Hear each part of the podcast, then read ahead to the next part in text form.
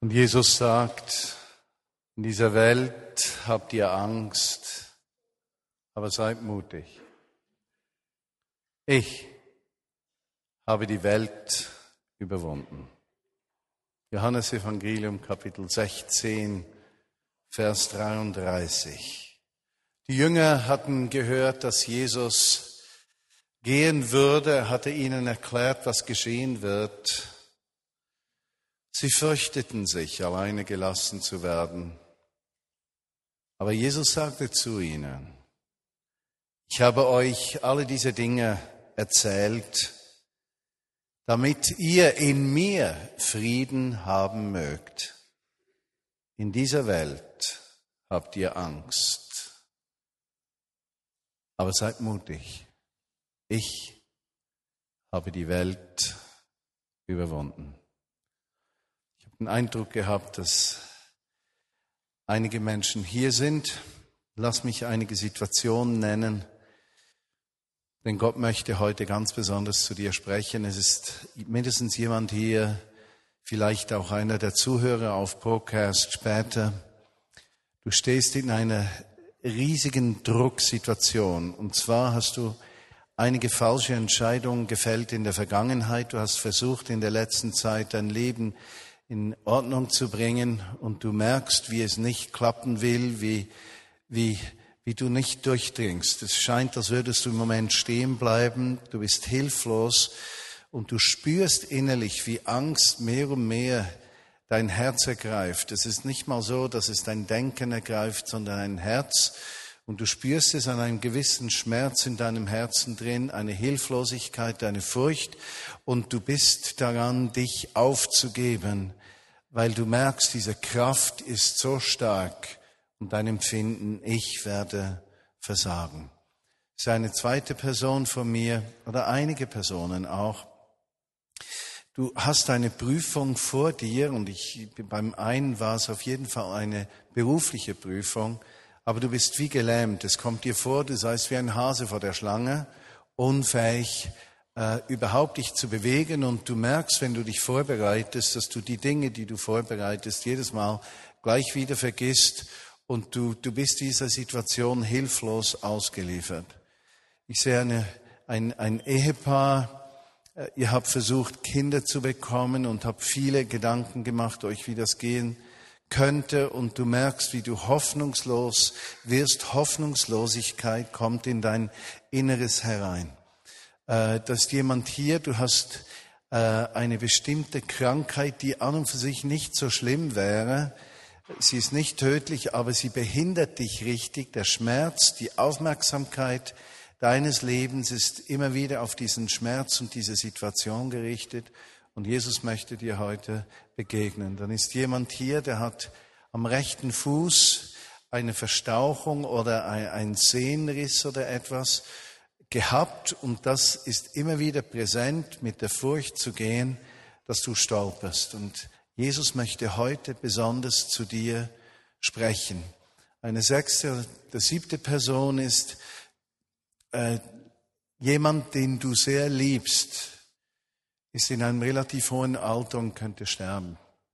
Und du sitzt an seinem Bett und du empfindest, jetzt werde ich diesen geliebten Menschen endgültig verlieren und du merkst, wie Angst über dich kommt und Angst dein Denken und dein Fühlen ganz ergreifen möchte, dann ist diese Predigt heute für dich. Und Jesus sagt in Johannes 16, 33, ich habe euch all diese Dinge gesagt, damit ihr in mir Frieden habt. In dieser Welt habt ihr Angst, aber seid mutig.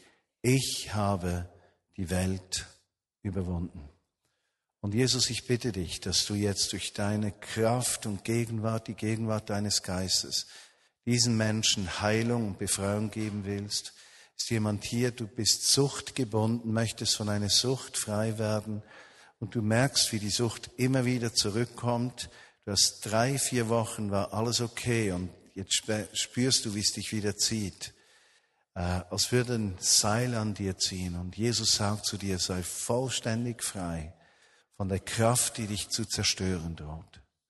Jesus, ich bitte dich, dass du durch deinen Geist gegenwärtig bist und Heilung schenkst, in übernatürlicher Weise, unter deinem Wort, unter deinen Gegenwart Veränderung gibst. Jemand hat sehr viel Geld verloren in der letzten Zeit. Und ich sehe nicht genau weshalb, aber Jesus wird dir, wenn du Gerechtigkeit suchst, alles zurückerstatten, was du verloren hast. Und er hat dich in diese Situation hineingeraten lassen, damit du eines lernen kannst in deinem Leben, nach seiner Gerechtigkeit zu trachten und zu suchen. Danke, Jesus, dass du das tust. Amen. Ich möchte euch heute Abend durch ein Wort ermutigen, die Gegenwart Gottes zuzulassen in deinem Leben. Und im zweiten Teil werden wir ein Interview hören und dann werden wir uns Zeit nehmen, füreinander zu beten. Dieser Satz kommt immer wieder zurück. In der Welt habt ihr Angst. Aber seht, ich, sagt Jesus, habe die Welt überwunden. Deine Hoffnung liegt nicht in deinem Können, in deinem Vermögen, in deiner Leistung, in deinem Wissen, in deinen Möglichkeiten, sondern in der Realität, dass Jesus die Not und den Schmerz dieser Welt überwunden hat und du in ihm geborgen sein kannst in jeder Lebenssituation. Lass es zu, umgeben zu sein von ihm. Im heutigen Sonntagszettel lesen wir einen einzigen Satz. Denn bei Gott ist kein Ding unmöglich. Und diese Verbindung dieser zwei Aussagen, in der Welt habt ihr Angst, aber siehe, ich habe die Welt überwunden. Und der zweite Satz, denn bei Gott ist kein Ding unmöglich. Dort liegt die Ermutigung, die Gott uns geben möchte. Georgi und ich waren vier Wochen, gut vier Wochen weg. Ist nicht so, dass wir Ferien gehabt haben. Wir haben vier Wochen erlebt von einer Ermutigung zur nächsten. Zuerst hatten wir fünf Tage die Retrette, die Freizeit des Leitungsteams der Vinja Bern und wir haben eine echt gute Zeit zusammen gehabt.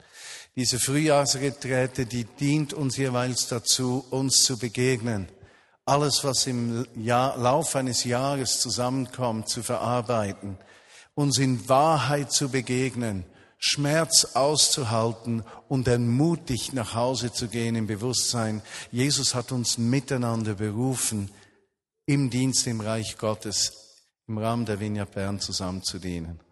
Und wir haben eine herrliche Zeit gehabt. Also ich, ich denke jedes Mal, wenn es auf die Retrette zugeht, auf diese Freizeit, dass wir jedes Ehepaar im Leitungsteam etwas nervös wird.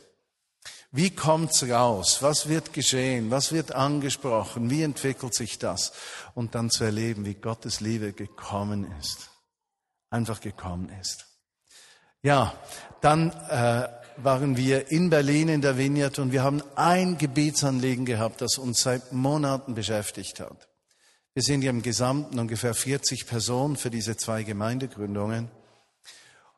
Und das größte Anliegen, das wir haben, ist, dass wir in vollständiger Einheit miteinander in Berlin arbeiten können.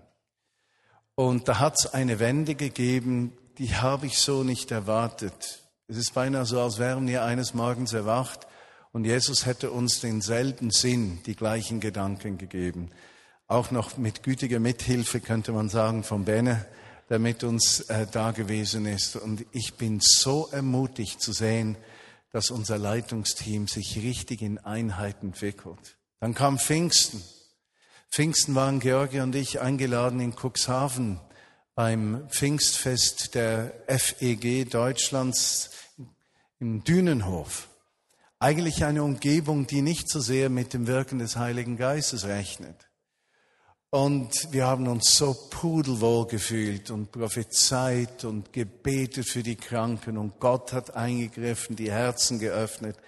Es war eine riesige offene Tür und das Empfinden Jesus daran, in Deutschland eine neue Einheit unter den Christen zu wecken, auch Christen, die aus verschiedensten äh, Hintergrund kommen und sich eigentlich nicht verstehen sollten. Jesus hat ein Sieg geschenkt. Und ich weiß noch, auf der Fahrt nach Cuxhaven konnte ich richtig sagen, äh, in der Welt habt ihr Angst, aber siehe, seid mutig, ich habe die Welt überwunden. Und ich war einfach baff zu sehen, wie die Türen weiter aufgegangen sind. Dann sind wir zurück nach Berlin. Wir haben die Tagung äh, von über 100 Regionleitern und Ehepaaren gehabt aus Europa, aus den über 250 Vineyards. Und die Geschichten von Heilungen, die wir gehört haben, von Estland über Großbritannien, Litauen, Spanien, Deutschland, Frankreich, Schottland und Nordirland, von überall aus äh, Europa, was Gott am Wirken ist, ein richtiger Aufbruch der Ausgießung seines Geistes. Und es war gewaltig. Am Freitag sind dann all diese Leute nach Hause gegangen. Am Sonntag früh hatte ich bereits wieder ein, eine E-Mail von Heilungen, die in Tallinn in Estland geschehen sind. Einfach herrlich von Sieg zu Sieg. In der Welt habt ihr Angst. Aber seht, ich habe die Welt überwunden. Und eine große Angst, die ich hatte auch, war, wir hatten darauf folgend unser Leitertreffen der weltweiten Leiter der Vineyard-Bewegungen, der über 2000 Vineyards, sind wir zehn Ehepaare oder elf Ehepaare, die das leiten, plus Jackie Pullinger, muss man sagen. Und das sind immer etwas spannende Zeiten im wahrsten Sinne des Wortes, wenn diese Leiter zusammenkommen aus aller Welt und da gibt es ab und zu auch Konflikte und wir haben einfach eine Heimsuchung Gottes erlebt. Also ich kann euch sagen, da war eine Herzenseinheit, Wertschätzung, eine Gegenwart Gottes, eine Kraft, eine Stärke. Das ist unglaublich und eine Einmütigkeit, was Gott beabsichtigt in dieser Welt. Und mir wurde so klar, wenn es Gott gelingt, Menschen aus allen Kulturen zusammenzuführen, Persönlichkeiten in der Leitung, die ihre persönlichen Überzeugungen haben und die nicht immer gleich aufgeben und das eins wird, Einheit geschieht, da wird eine Kraft frei, das ist einfach unvorstellbar. Also wir haben vier Wochen hinter uns von Überraschung zu Überraschung. In der Welt habt ihr Angst. Aber seht, seid mutig, ich habe die Welt überwunden. Ich weiß nicht, welches deine Lebensherausforderungen gewesen sind in den letzten Wochen und Monaten. Das Einzige, was ich weiß, in Jesus Christus kannst du so umgeben sein von Gottes Liebe, dass die Furcht und Angst dieser Welt keine Gewalt über dich haben muss und du vollständig in einem inneren Frieden leben kannst, den du vielleicht bis heute nicht gekannt hast. In der Welt habt ihr Angst. Aber seid mutig. Ich habe die Welt überwunden. Lukas Evangelium Kapitel 1 Vers 37, denn bei Gott ist kein Ding unmöglich. Dieses E-Mail habe ich heute gekriegt. Vor drei Wochen hatten wir eine Heilung, die vom Arzt bestätigt wurde. Eine Frau B genannt, hatte gerade eine, eine Untersuchung bei einer Gynäkologin gehabt, die ihr sagte, dass eine Verdickung zwischen Eierstöcken und Darm vermutlich auf einen Tumor hinweise und sie eventuell operiert werden müsste. Einige Tage darauf feierten wir Abendmahl und beteten wir für sie und salbten sie mit Öl, um für Heilung zu beten. Einige Tage Danach, im Rahmen einer gesunden Untersuchung, schreibt das E-Mail hier, musste diese Frau eine Darmspiegelung machen. Danach sagte man ihr, dass hier alles in Ordnung sei, was der Darm betrifft. Darauf ging sie wieder zu ihrer Gynäkologin, die wiederum einen Ultraschall vornahm. Und jetzt kommt's. Die Ärztin war völlig überrascht und sagte dann zu dieser Frau, es ist nichts mehr vorhanden, ich kann absolut nichts finden. Aber ich kenne Sie ja, Frau B. Sicherlich haben Sie gebetet.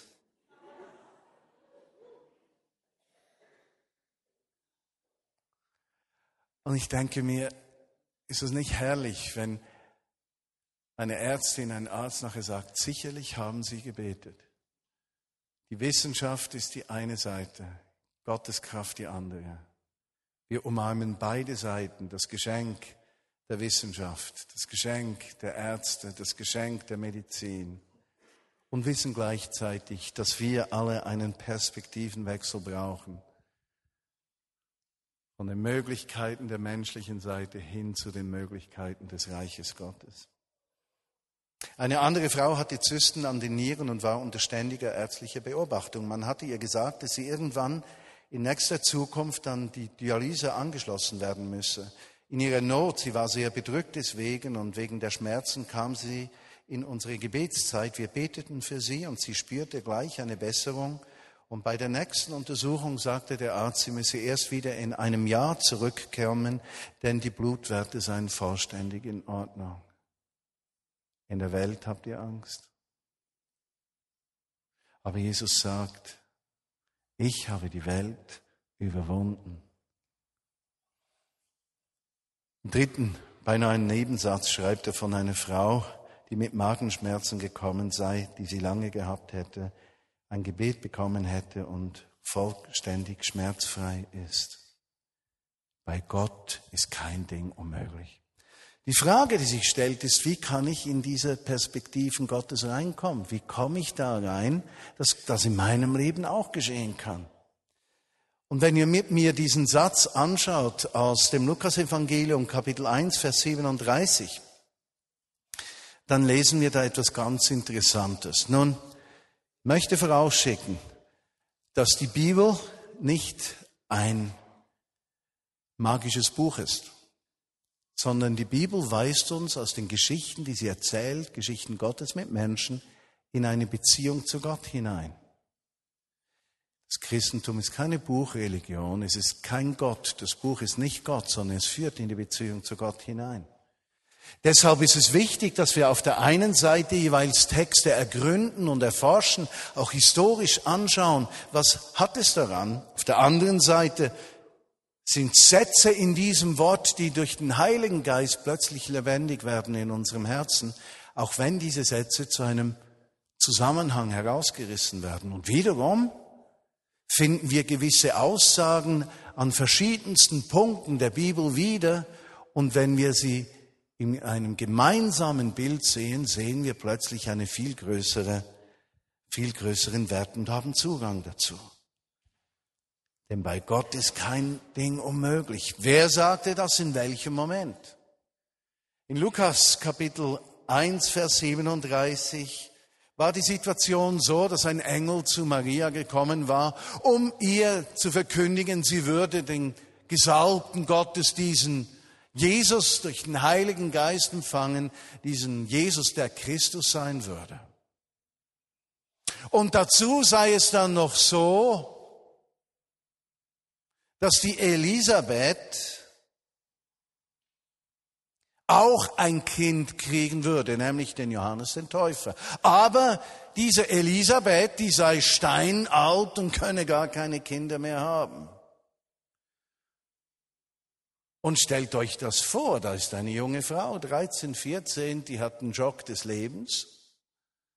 Nur schon mal, dass sie ein Kind kriegt, dann, dass der Heilige Geist ihr das Kind geben würde, dass sie ausgestoßen werden würde und dann noch den Jock obendrauf, dass die alte Tante auch noch ein Kind kriegt, die eigentlich kein Kind mehr haben müsste. Was sagte jetzt diese Maria gleich? Natürlich, Engel, wenn du so sprichst, ist ja klar, dann muss das geschehen. Nein, dort war sie noch nicht. Es dauerte Zeit, bis sie an den Punkt kommt, kam, wo sie sagen könnte, mir geschehe so, wie du gesagt hast. Es war der Engel, der sagte, denn bei Gott ist kein Ding unmöglich.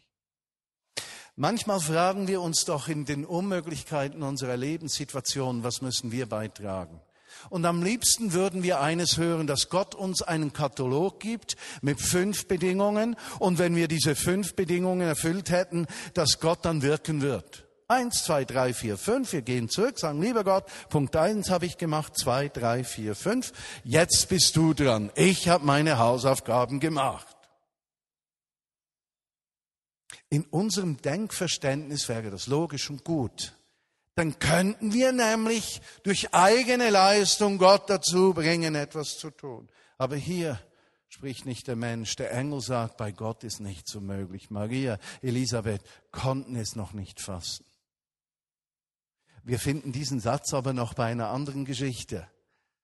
Erinnert ihr euch an eine andere ältere Frau? Auch sie fiel zu alt, ein Kind zu bekommen. Im ersten Buch Mose, Kapitel 18, Vers 14, diese Sarah, 90 war sie, da kommen auch so drei Botschafter, Engel oder der Herr selbst dorthin in dieses Zelt und äh, erklären diesem Abraham, er würde Vater von Nationen werden und übrigens seine Frau würde ein Kind kriegen. Was, meine Frau? Die Sarah hatte diese Aussagen gehört, hatte gelacht draußen. Sie konnte es nicht glauben. Diese drei Männer haben das gemerkt. Sie haben die Frau angesprochen. Und was sagen diese drei Botschafter Gottes? Denn bei Gott ist kein Ding unmöglich. Manchmal denkst du in deinen Lebenssituationen, sie sind unausweichlich, sie sind unveränderbar, du kannst nichts tun, Du bist Menschen preisgegeben, deinem Arbeitgeber preisgegeben, vielleicht deiner Familie, einem Verwandten, Menschen, die schlecht über dich sprechen, Menschen, die dich ablehnen, die dich nicht verstehen, die dich zurückweisen. Äh, vielleicht bist du vollkommen pleite oder du hast eine Sucht, die du nicht besiegen kannst. Du bist preisgegeben, Situationen und du verlierst die Hoffnung auf Veränderung.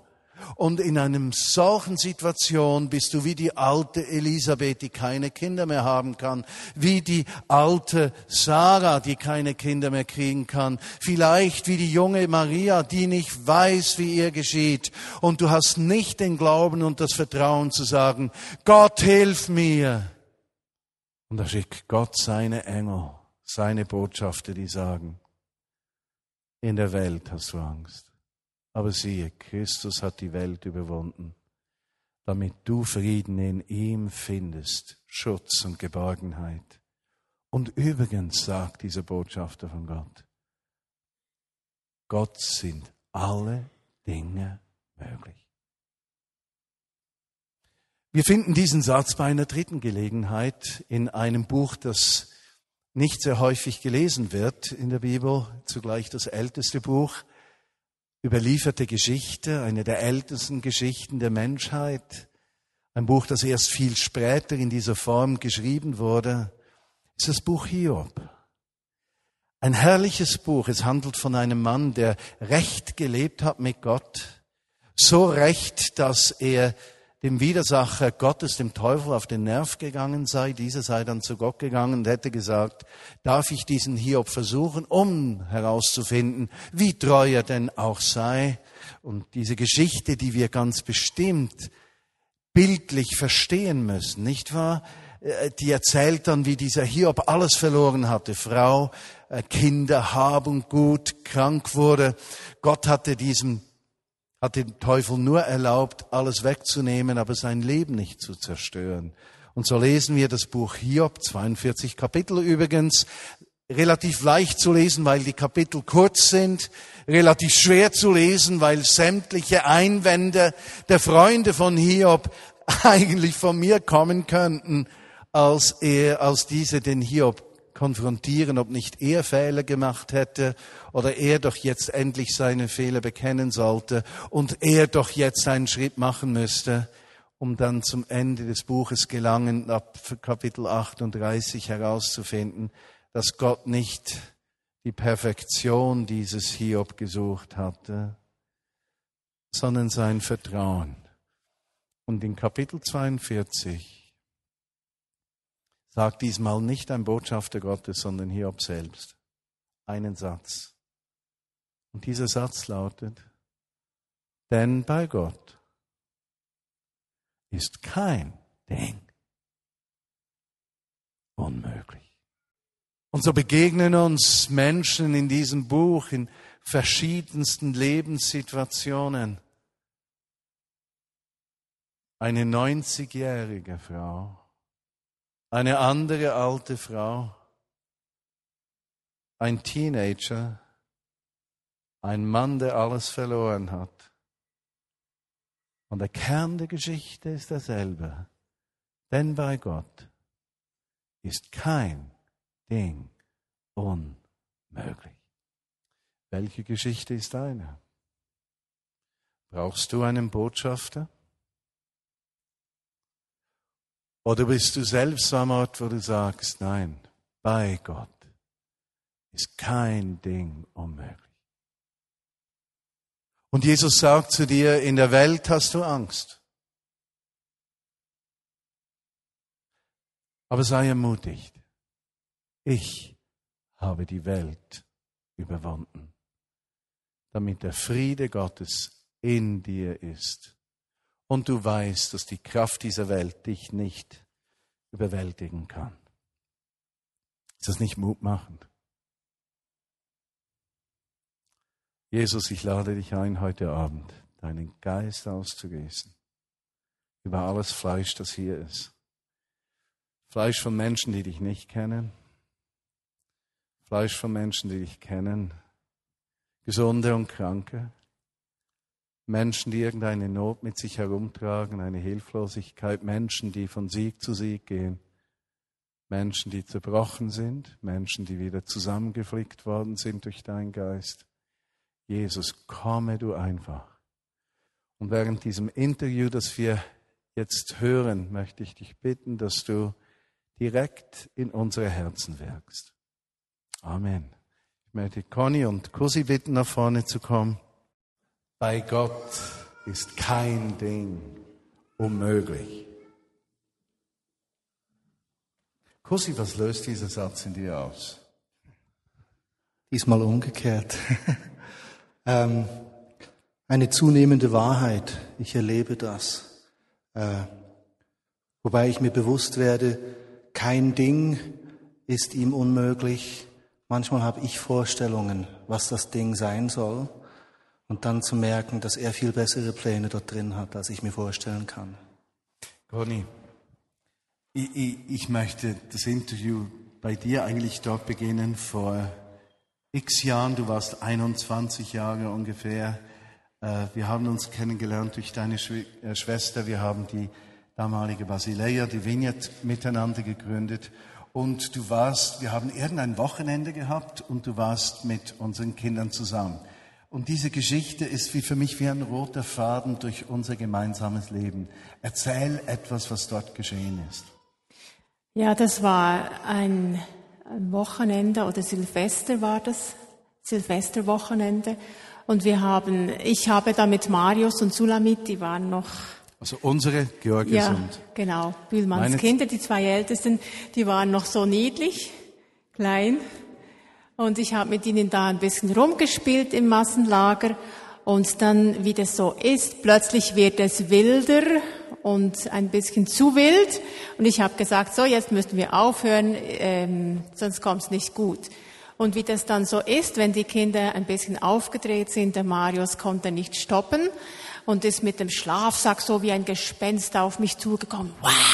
Und hat mit dem Schlafsack ähm, gegen mich geschlagen, hat nicht gesehen, wohin und hat mit der Hand auf mein Auge getroffen.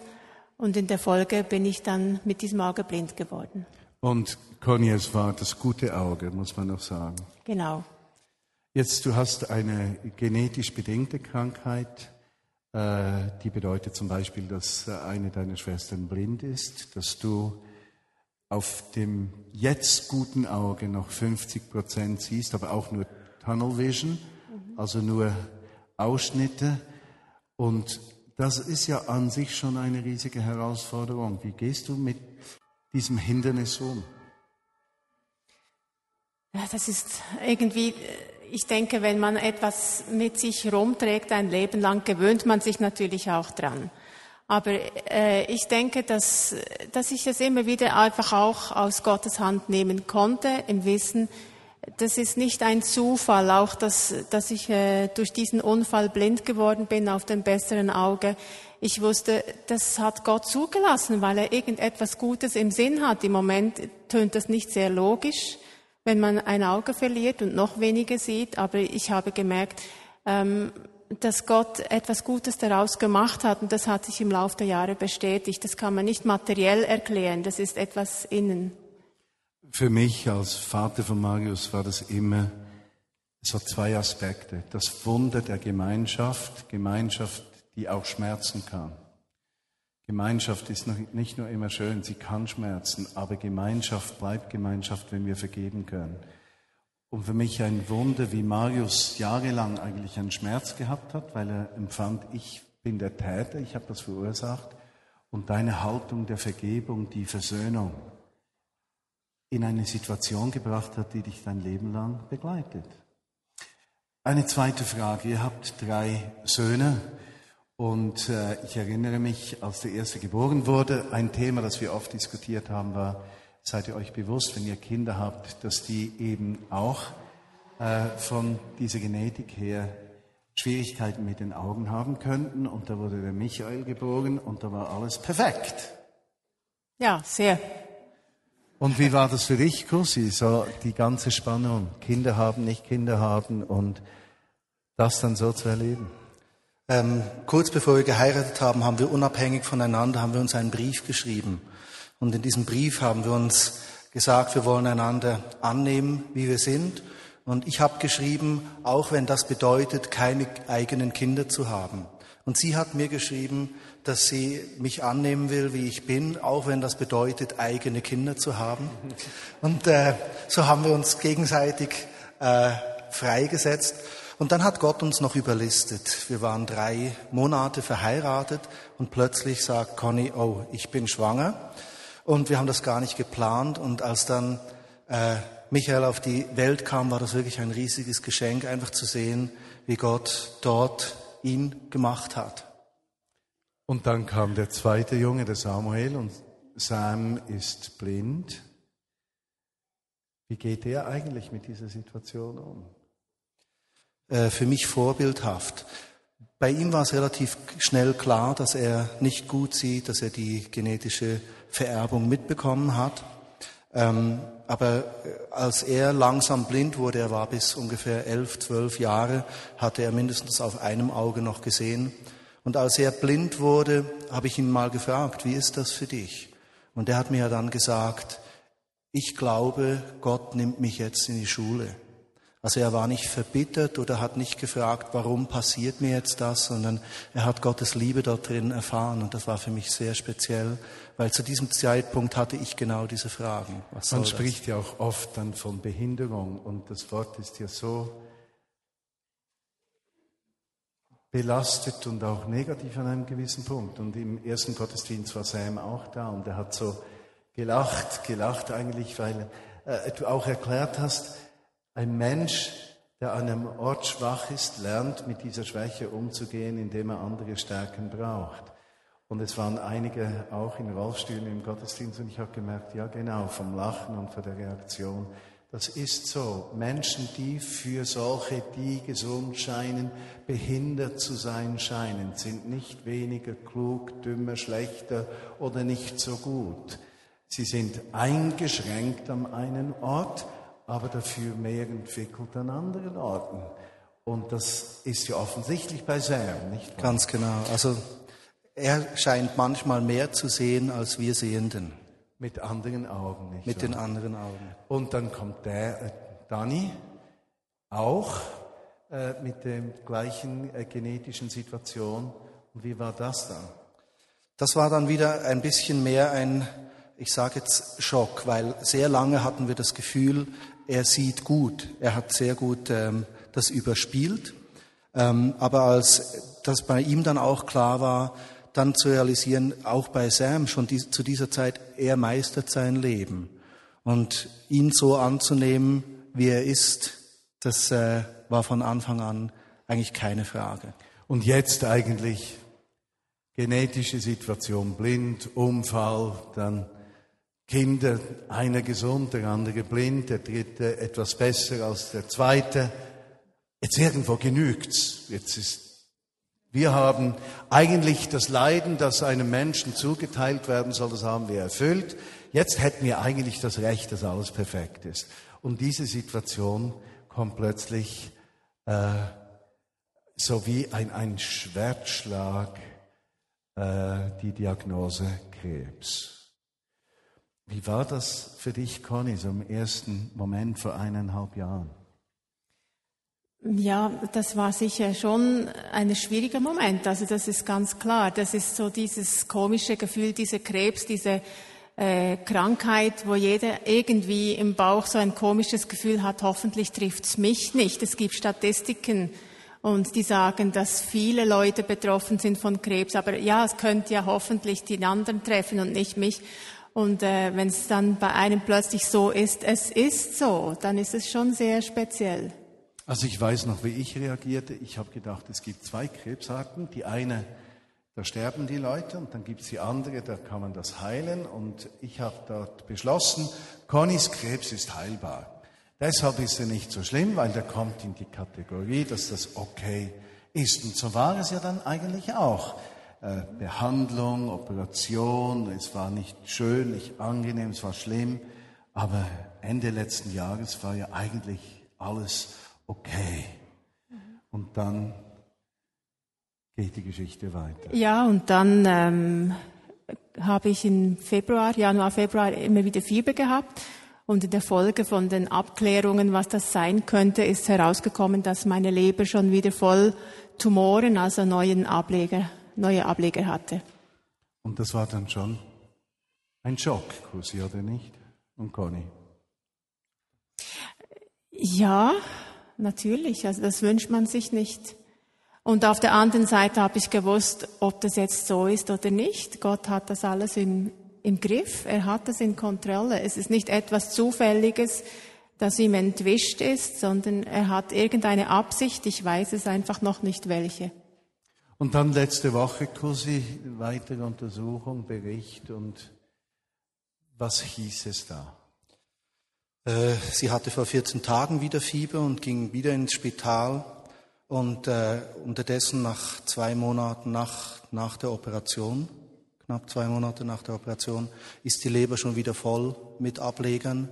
Und äh, jetzt ist es nicht mehr zu heilen, also nicht mehr zu operieren. Jetzt muss man es so lassen. Und das war schon so eine Frage, was, was ist jetzt? Und der erste Moment war schon, äh, Überforderung, Frage, was, was soll das Ganze? Aber dann eigentlich sehr schnell, weil wir schon über das ganze anderthalb Jahre haben uns sehr mit diesem Gedanken auch auseinandergesetzt, als eine der möglichen Optionen. Ähm, haben wir uns gesagt, okay, wenn das der Weg ist, dann wollen wir diesen Weg auch wirklich gehen. Und das heißt für uns, mir gefällt, dass Christian Schwarz hat vorletzte Woche gesagt, radikal in allem zu sein. Und das bedeutet radikal daran zu glauben, dass Gott heute heilen kann. Das glauben wir von ganzem Herzen, dafür beten wir. Und auf der anderen Seite radikal zu wissen, dass unser Leben ein Ende hat. Wir wissen nicht, ob das heute oder morgen oder in 20 Jahren sein wird. Das liegt alles in Gottes Händen. Und in dem Sinn radikal zu glauben, dass wenn das Leben von Conny ein Ende finden soll, durch diese Krankheit, dass das in Ordnung ist. Conny, dich zu fragen, also ich, ich höre raus, was Cosi sagt, radikal zu glauben heißt, von ganzem Herzen auf Heilung zu setzen und radikal auch das Wort zu umarmen oder Jesus zu umarmen heißt auch radikal bereit zu sein, äh, zu sterben. Jetzt diese Sätze hier, in der Welt habt ihr Angst, aber seht, ich habe die Welt überwunden. Oder, äh, denn bei Gott ist kein Ding unmöglich. Wie gehst du mit dieser Spannung aus, um Gott kann heilen jetzt. Ich kann aus diesem Raum vollständig geheilt rausgehen. Und es kann sein, dass Jesus mich in zwei Wochen holt. Zum Beispiel. Wie gehst du mit dieser Spannung um? Ich lebe heute. Und heute bin ich da und Jesus ist auch da und er hat mein Leben in der Hand. Und was morgen ist, weiß ich nicht. Also auch diese Bibelstellen, wo Jesus zum Beispiel über das Sorgen schreibt, also oder sagt, sorgt euch nicht, was morgen ist. heute ist der Tag. Und da merke ich, das, das bringt so viel Ruhe in mich hinein, weil ich einfach weiß, Gott hat einen bestimmten Plan mit meinem Leben. Irgendwann mal hat er sich einen Gedanken gemacht, dass er einen Menschen schaffen will, der Conny Kose wer sein soll. Und er hat sich etwas überlegt, was er mit diesem Menschen machen will. Und es ist eine gute Absicht. Er hat sich etwas Gutes gedacht. Und wenn das jetzt beinhaltet, dass ich in den nächsten paar Wochen sterbe, dann ist das seine gute Absicht. Und wenn es beinhaltet, dass ich noch 20 Jahre weiterlebe, wie ein Gero mit 15 Jahren immer noch da ist, nach 15 Jahren, äh, trotzdem, dass er schon lange krank sein sollte, dann ist es auch möglich. Es ist für mich nicht ähm, schlimm. Ich merke einfach, ich kann mich in diese ähm, Abhängigkeit von Gott hineingeben, wie, wie in eine Hängematte. Das Wort Gottes sagt, leben wir, so leben wir dem Herrn, sterben wir, so sterben wir dem Herrn. So ob wir leben oder sterben, so sind wir des Herrn. Und ich denke, genau das bringt dir zum Ausdruck. Und ich möchte, dass wir als Gemeinde für Conny beten können heute Abend. Äh, für mich innerlich, ich möchte kämpfen für die Heilung bis zu dem Augenblick, wo Jesus ruft.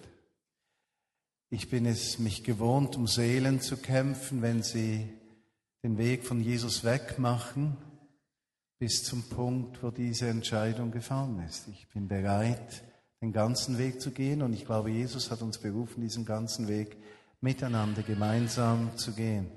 Wir haben nicht die Kontrolle über die Kraft der Heilung. Wir haben nicht die Antwort weshalb Gott den einen Menschen heilt und den anderen nicht. Eine Antwort, haben wir. Nichts, was geschieht, geschieht außerhalb der liebenden Kontrolle unseres Gottes. Mhm. Und in ihm sind wir vollständig geborgen. Jetzt möchte ich, dass wir nicht nur für dich beten, sondern wenn du zu den Menschen gehörst, für die ich am Anfang der Predigt ein Wort gehabt habe, wenn du körperlich krank bist selbst oder Angst hast vor Krankheit, Furcht vor Krankheit, Angst zu verunfallen, Furcht zu verarmen, Angst vor Menschen, vor dem Fliegen oder sonst etwas, dann lade ich dich ein, auch aufzustehen, damit wir dir dienen können. Und ich möchte alle, die sitzen bleiben können und die Jesus Christus ernsthaft nachfolgen, einladen, dass wir füreinander beten, dass dieses Reich der Kraft hereinbricht mit Heilung, Freisetzung und Bevollmächtigung. Lass uns das tun. Bitte, dass einige Freunde nach vorne kommen, auch zu Conny, damit wir für Conny beten können. Vielleicht gehst du hier unten hin, müssen nicht alle kommen aber so einige, die gerne für Conny beten möchten, fühlt euch frei auch zu kommen. Die anderen, die krank sind, stehen jetzt auf. Auch diese Ängste, die ich genannt habe, auch Verlust, Angst zum Beispiel. Und jetzt lass uns zueinander gehen, wenn jemand aufgestanden ist und du siehst das rechts oder links von dir, hinter dir, hinter dir, Dann lass uns füreinander beten. Jesus, wir verherrlichen dich, wir beten dich an. Deine Kraft ist in den Schwachen mächtig. Nicht was wir bringen zählt, sondern was du aus dem tust, was wir bringen. Komme mit deiner herrlichen, einzigartigen Kraft.